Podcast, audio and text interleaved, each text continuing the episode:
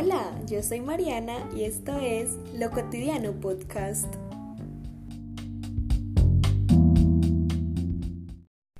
Hoy vamos a echar un poquito de lengua sobre la sexualidad, la atracción y obvio nos vamos a cuestionar algunas dinámicas que se han ido estableciendo en lo afectivo. ¿Qué tema más cotidiano que ese? Vivimos en un mundo que nos ha impuesto cómo relacionarnos con lo otro y a veces Mejor dicho, todo el tiempo nos tragamos el cuento de que esa es la forma única, adecuada y absoluta de vivir nuestras propias experiencias sexuales y afectivas. Por eso, en el episodio de hoy, escucharán algunas voces que desde sus cotidianidades me invitaron a la reflexión y espero que a ustedes también.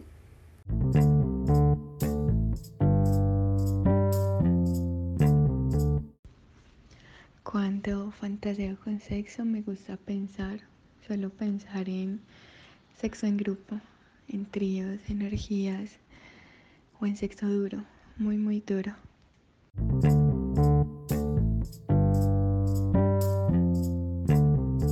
¿Qué piensas de ese dicho tan popular del amor es ciego? Actualmente, ¿qué sientes cuando te preguntan por la masturbación?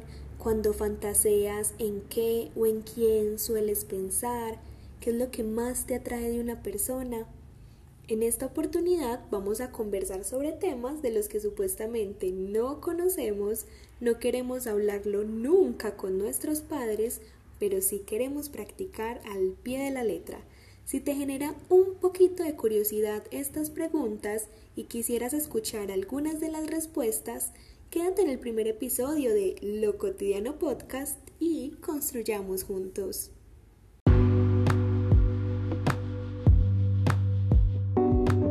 Actualmente hablar de la masturbación no me genera ninguna inseguridad o vergüenza. Por el contrario, he aprendido y me he sensibilizado para entender que nosotros los seres humanos necesitamos satisfacer nuestras necesidades fisiológicas y nuestros deseos y por qué no empezar por nosotros mismos, descubriéndonos, explorándonos. Es un tema completamente normal y que todos deberíamos verlo con madurez. La verdad, eh, puedo llegar a sentir varias cosas, felicidad, plenitud, excitación porque en mi caso no he tenido la oportunidad de tener relaciones con otra persona, entonces la masturbación sería como esa oportunidad para tener como una cercanía al sexo o más bien como un autorregalo que yo me puedo dar. Además considero que es algo como muy bello porque es una oportunidad que yo me puedo dar para sentirme bien conmigo misma, para explorarme, para conocerme y como para liberarme.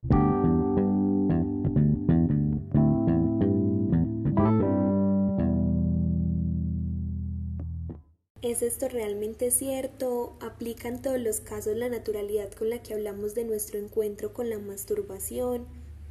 En el mundo griego, el filósofo Diógenes de Sinope usó el acto de masturbarse en público como una forma de protesta en el agora ateniense porque claramente es una acción que desborda las normas de ciudadanía.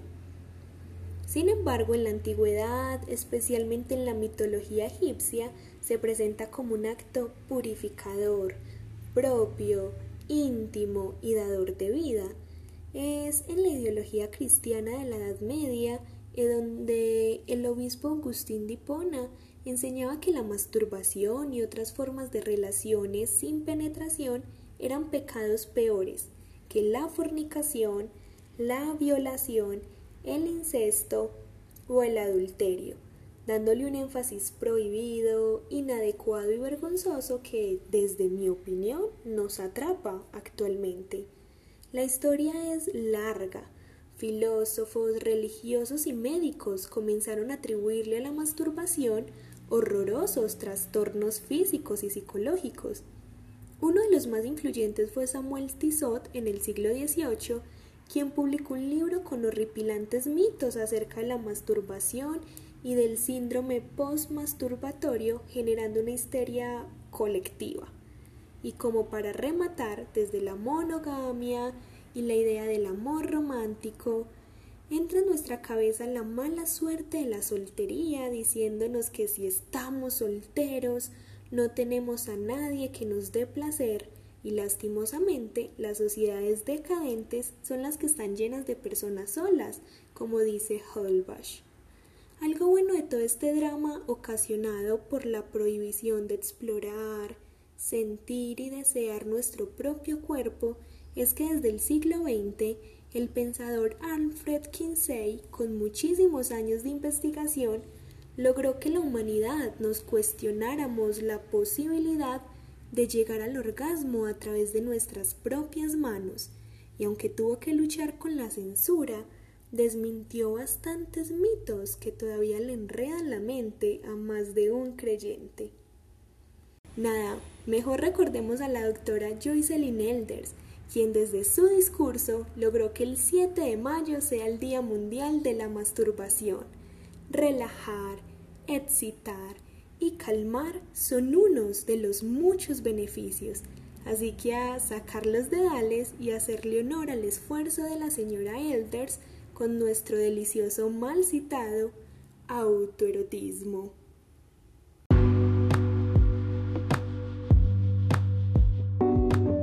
Cuando fantaseo con sexo, normalmente mmm, suelo imaginarme cosas un poco extrañas, según mi parecer. Desde el sentido de la flex y cosas así, como posturas diferentes, pensando como en crear posturas diferentes.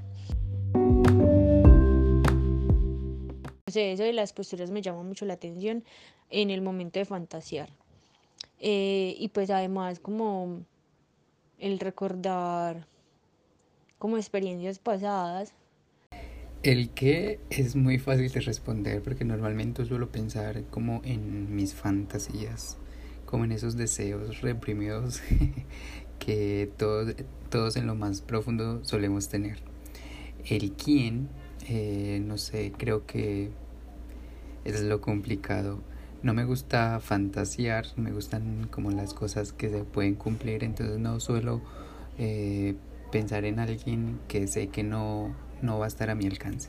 Entonces suelo pensar en personas con las que eh, puedo compartir y sé que tengo chance de, de poder hacer algo.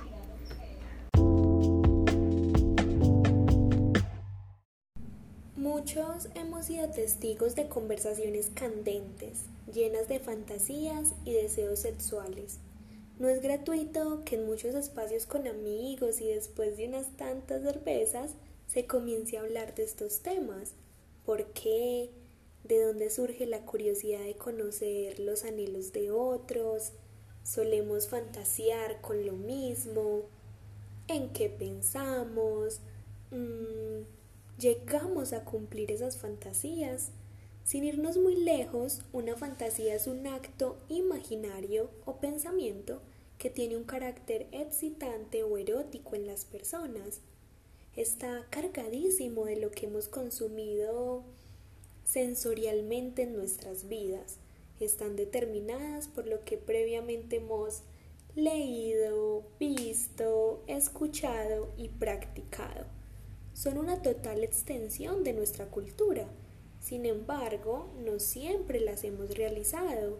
Hay muchas completamente imaginarias sobre hechos nunca vividos ni siquiera observados. De ahí que varios expertos afirmen que el principal órgano sexual del ser humano es el cerebro. ¿Cómo no pensarlo antes? Es en la mente donde elaboramos historias, con los deseos más profundos y muchas veces inimaginables. Por eso aparece el concepto pensamiento sexual, pues a veces lo que imaginamos detona sentimientos negativos al evaluar con una lupa de moralidad qué consideramos adecuado o no, bueno o malo. Es allí donde nos escandalizamos y nos preguntamos, mm, ¿Está bien que yo anhele eso en mi sexualidad? Tranquilas, tranquilos. A veces en la sexualidad surge una personalidad que en la vida real reprimimos todo el tiempo. Y es en esa inhibición donde nos permitimos ser nuevas cosas que no tienen por qué definirnos. ejemplo de eso es que en tu cotidianidad quieres controlarlo absolutamente todo, como yo, punto a punto. Pero en lo sexual prefieres ser sumisa, no dominar tanto y dejar fluir, fluir mucho. Y eso no está para nada mal. A la final tampoco has perdido el control de la situación sexual. Ahora bien, todo lo relacionado a lo sexual se encuentra en la esfera de lo íntimo, por supuesto. Por eso, y agregándole las cargas grandísimas de culpa engendradas por la Iglesia, abordar estos temas en la esfera pública es un acto arriesgado, pero a la vez deseado, porque lo prohibido ya sabemos que tiene un mejor sazón, incluso desde el pensamiento y la palabra hablada, nos dan ganas de chuparnos hasta los dedos. Si volvemos a los audios que hace poco escuchamos, nos daremos cuenta que si nos atrevemos a clasificar por grupos, las fantasías sexuales siempre estarán. Mm, los deseos por los grupos sexuales, la novedad y el poder o control. Las orgías y los tríos son de los actos más recurrentes relacionado a la fantasía de sexo grupal. Un estudio reciente asegura que el 95% de los hombres y el 87% de las mujeres han fantaseado con el sexo grupal. Mm, lugares públicos, vibradores, juguetes sexuales, poses y más hacen parte de la categoría de novedad. Todo eso que nos lleve a algo misterioso, poco rutinario y, claro, excitante. En el mismo estudio, el 27% de las personas consideran el poder y el control como su fantasía favorita. Juegos de roles, dolor, ahorcamientos, nalgadas y cueros, muchos cueros. ¿Qué? ¿Las fantasías tienen bases machistas claras? Por supuesto, al igual que todas las instituciones del sistema patriarcal en el que estamos. Y eso no significa que no podamos disfrutarlo, desearlo, provocarlo y, ¿por qué no?, cambiarle la cara a la moneda. Por ahí estuve leyendo en un artículo súper interesante que ser feminista en la cama implica disfrutar tranquilamente de tus propios deseos más ocultos, ser dueña de tus propios orgasmos y estar orgullosa de eso. Aquí quiero abrir comillas. El empoderamiento femenino también es sexual. Luchamos por la igualdad en la cama, por nuestro goce, por nuestros orgasmos y por poder disfrutar libremente de nuestros cuerpos tal y como sean. Cierro comillas. Esto lo resume Neshi, que trajo a Argentina las películas de Erika Lust, principal referente mundial del porno hecho por y para las mujeres. Obvio que el mundo erótico se ha construido desde una mirada masculina.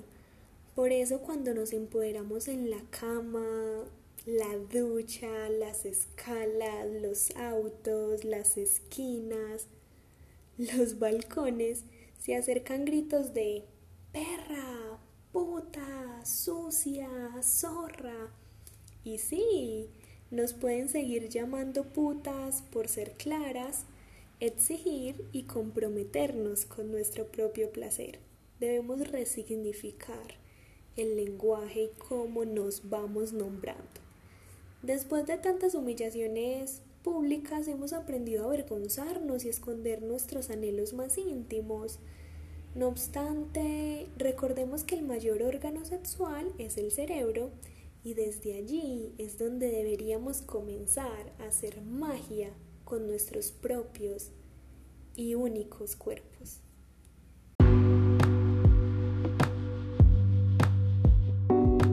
Creería que para mí lo más importante en alguien eh, de un cierto tiempo para acá es que sea sensible, que haya una sensibilidad frente al otro, que sea una persona capaz de sentir empatía por el otro y de comprender y acompañar el dolor ajeno o al menos intentarlo, es que pueda saber que en el mundo pasan cosas más allá de sus narices y que hay muchas cosas buenas y malas, irregulares y que todo es realmente un espectro, que nada es completamente blanco o negro y eso implica también una sensibilidad.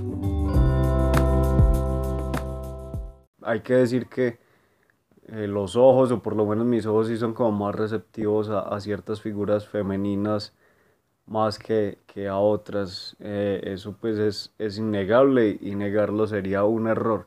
Pero yo creo que en definitiva lo que más me atrae de, de, de, una mujer o lo que más me gusta es cuando uno se puede sentar a conversar tranquilamente con ella y puede hablar de diversos temas y, y la conversación se torna fresca, agradable y, y, a veces hasta interminable. Yo siento que eso es como lo, lo que más me gusta. Yo creo que la vida da muchas vueltas, porque antes lo que más me atraía a una persona era su aspecto físico.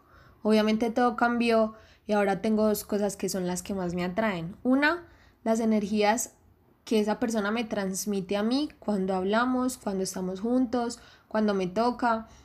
Y dos, la forma en cómo esa persona se comporta, no solo conmigo, sino también con las demás personas. O sea, que sea bondadoso, que sea amable, que tenga empatía, que tenga la capacidad como de entender que todos somos diferentes y que acepte eso y lo respete.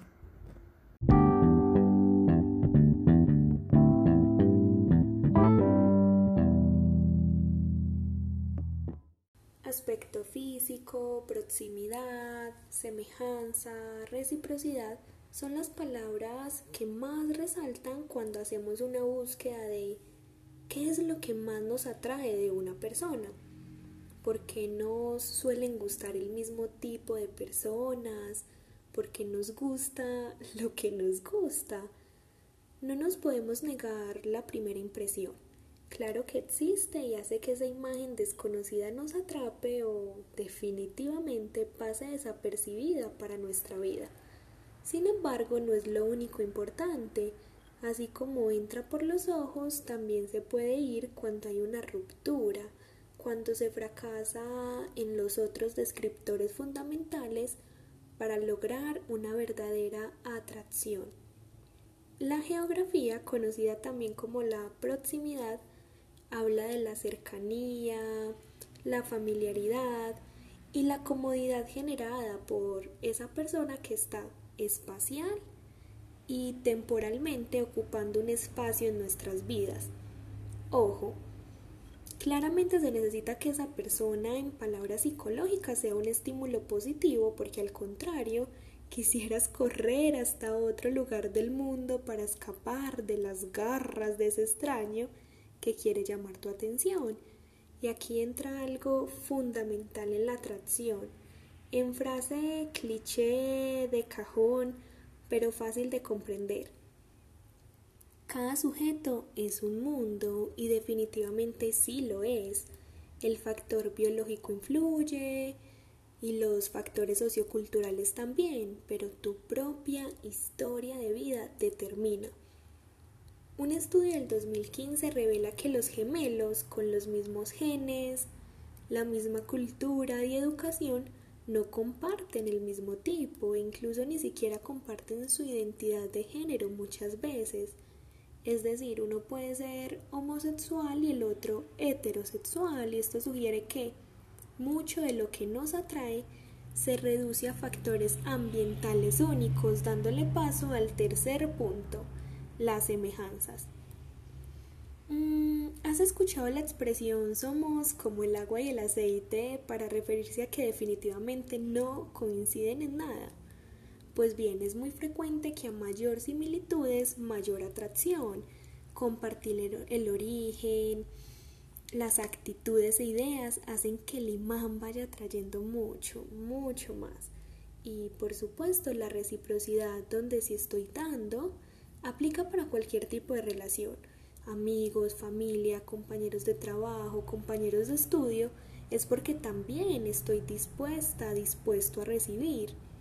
Aquí entra la honestidad, la lealtad, la afectividad, la compañía y demás características personales que socialmente son súper valoradas.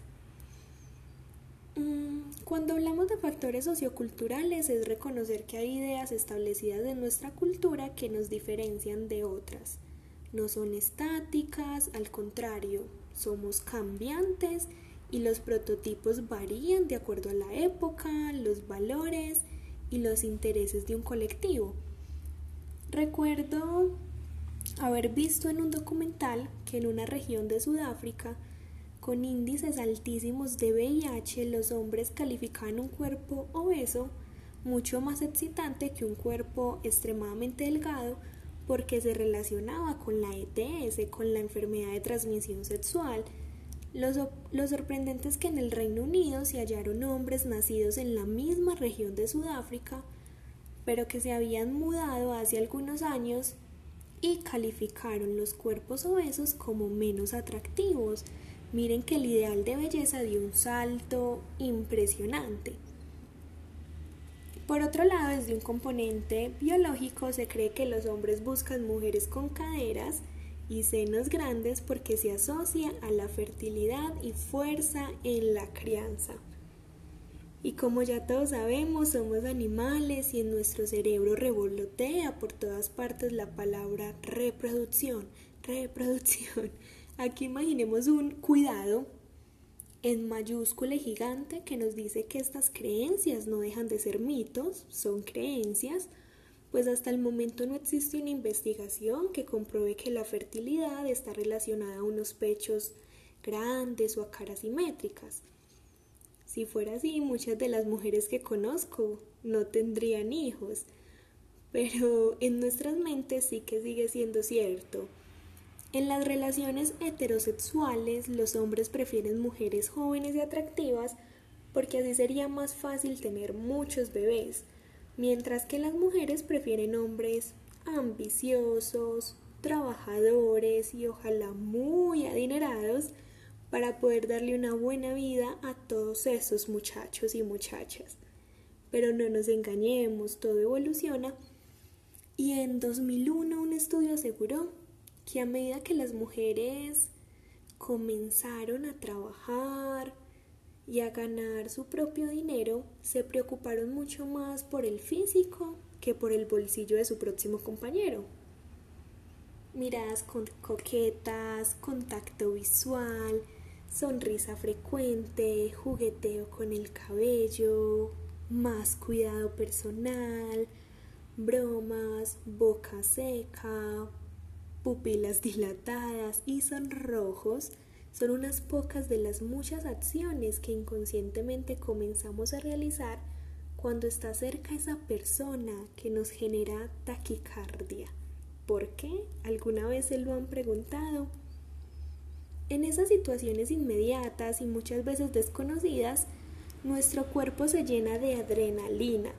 Sin embargo, cuando la cosa va marchando seriamente, el cerebro empieza a liberar dopamina, al igual que cuando se consume drogas o azúcar, haciendo que el organismo se invada completamente de placer.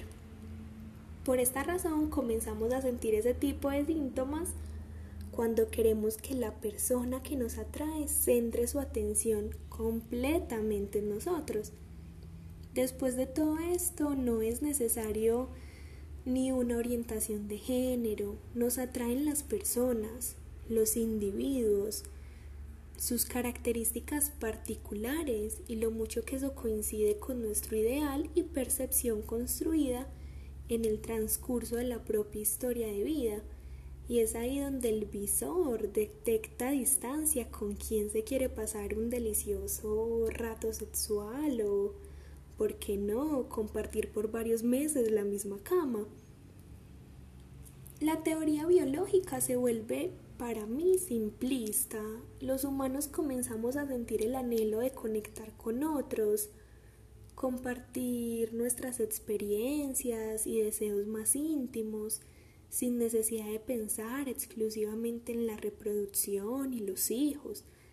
La verdadera razón de por qué nos atrae a alguien es una mezcla de biología, porque no lo podemos negar tampoco, entorno, cultura e historia propia. A veces podemos coincidir en ciertos gustos con otras personas, pero otras veces pensamos hasta en voz alta, amiga, ¿qué le viste a ese man? ¿Estás bien?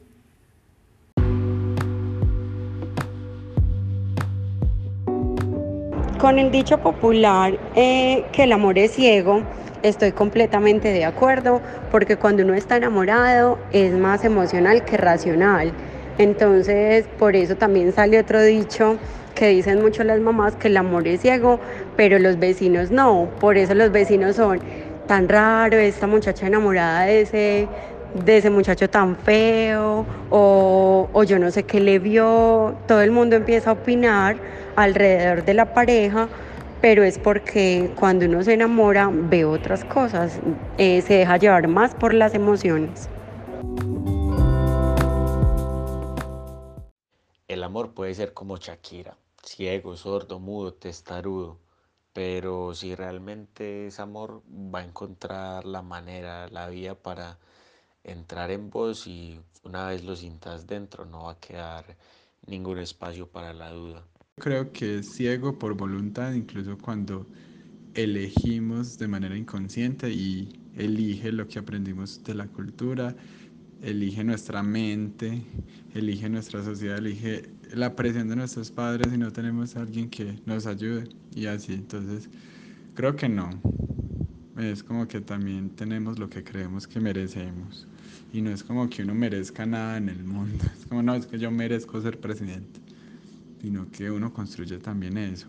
Así como uno construye el sentido de la vida, uno construye lo que merece.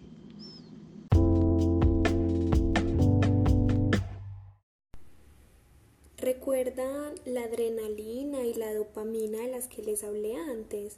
Resulta que la ciencia ha confirmado que sí, que al fin y al cabo algo de cierto tiene esa frase popular, pues la naturaleza humana sigue apostando por instinto la preservación de la especie es decir, el cerebro desde el sistema límbico regula la liberación de hormonas y neurotransmisores que provocan sensaciones de placer, haciendo que se desactiven los instintos de precaución y los mecanismos de alerta ante una serie de defectos que comúnmente se detectarían como desagradables únicamente por sostener el futuro de la especie humana traer más hijos e hijas al mundo para que los animales más egoístas y destructivos no dejemos de existir. Qué buen plan, cerebro, chócalas. Lo cierto es que esta expresión coloquial, pensada desde la mitología griega, luego por el filósofo Platón y a la final atribuida al enigmático Shakespeare, no funciona como un hechizo indestructible y eterno, no. Al contrario, Solo ocurre en la primera fase del amor, donde las feromonas, la oxitocina, la dopamina, la noradrenalina y la serotonina nos están invadiendo el cuerpo. Después, cuando el cerebro vuelve a su estado natural, se comienza a desbloquear la zona encargada de los juicios sociales y es ahí donde aparece el verdadero lío. Yo porque no vi que este man me quiere controlar, yo por qué carajos no noté que esta vieja deja la ropa sucia por toda la casa y así poco a poco la idealización inicial comienza a descender y a ver cómo piensa, actúa, habla y se visualiza mi pareja sentimental. Claro, el enamoramiento al principio es ciego. Estamos ahí porque una fuerza divina llamada atracción o ganas de sexo, rechazo a la soltería, me hizo chocar con otro, otra. Pero si se quiere seguir escalonando en las fases, aparece la ya nombrada palabra voluntad. ¿Qué quiero? ¿Qué estoy dispuesta a soportar? ¿Qué decido cambiar? Es un toma y dame, es un juego de yo cedo y tú también. Es decisión y al igual que la ya citada frase antigua aparece en los tiempos de redes el amiga, date cuenta, que es muy fácil de decir, pero complejo, muy muy complejo de asimilar. No se trata de dejar de coincidir con otros y otras, Más bien es una oportunidad para dejar expandir lo que el propio cuerpo nos ofrece, escucharnos y explorarnos desde lo íntimo, permitirse imaginar y disfrutar las sensaciones que viajan a la velocidad de la luz en nuestra mente, pero sobre todo reconocer que en algún momento se puede llegar a la última fase, el amor. Ojalá que no el amor romántico. Ahí donde prima la calma, la racionalidad, la tranquilidad y la paz. No es de tiempo, amar es una decisión que se toma cada día y se llena cada vez más de consensos. En nuestra cotidianidad siempre tendremos a más de uno cegado por el amor e impulsado por la locura, así como en el cuento popular, donde a la locura le dio por jugar a las escondidas y el amor se escondió tras un rosal. La locura sin intención le enterró las espinas, mm, vaya a saber uno si fue sin intención, dejándole ciego y por ese sentimiento horrendo llamado culpa, la locura siempre le acompaña tomaditos de la mano.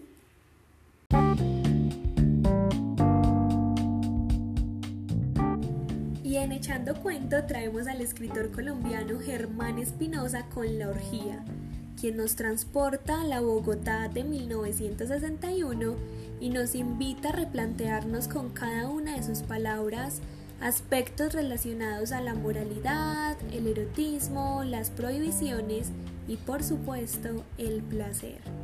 Un mago, mejor dicho, un charlatán, hace que en una celebración de Año Nuevo las personas más cultas de la ciudad dejen salir ese monstruo que cada uno de los seres humanos llevamos dentro. Casi me voy de bruces. El bullicio no me deja pensar. Graves personajes salen a mi encuentro. Graves personajes que en lo más hondo de su ser guardan una bestia, una bestia inmunda de la cual no deben avergonzarse, puesto que ella y ellos son un ente único, un solo ser, una aviesa fusión. Dios mío, y Ángela también. Germán Espinosa, 1961.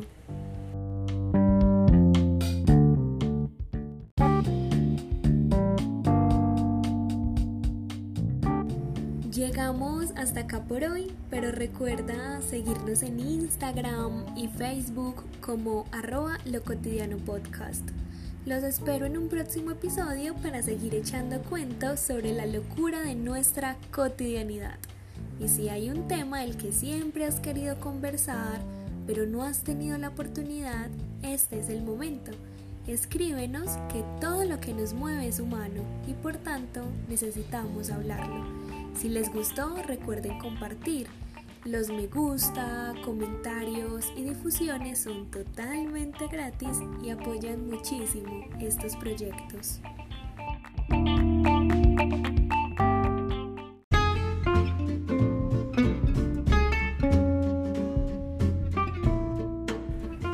Asesoría Clara Ilustrada Juan Pablo Patiño y Alejandra Márquez.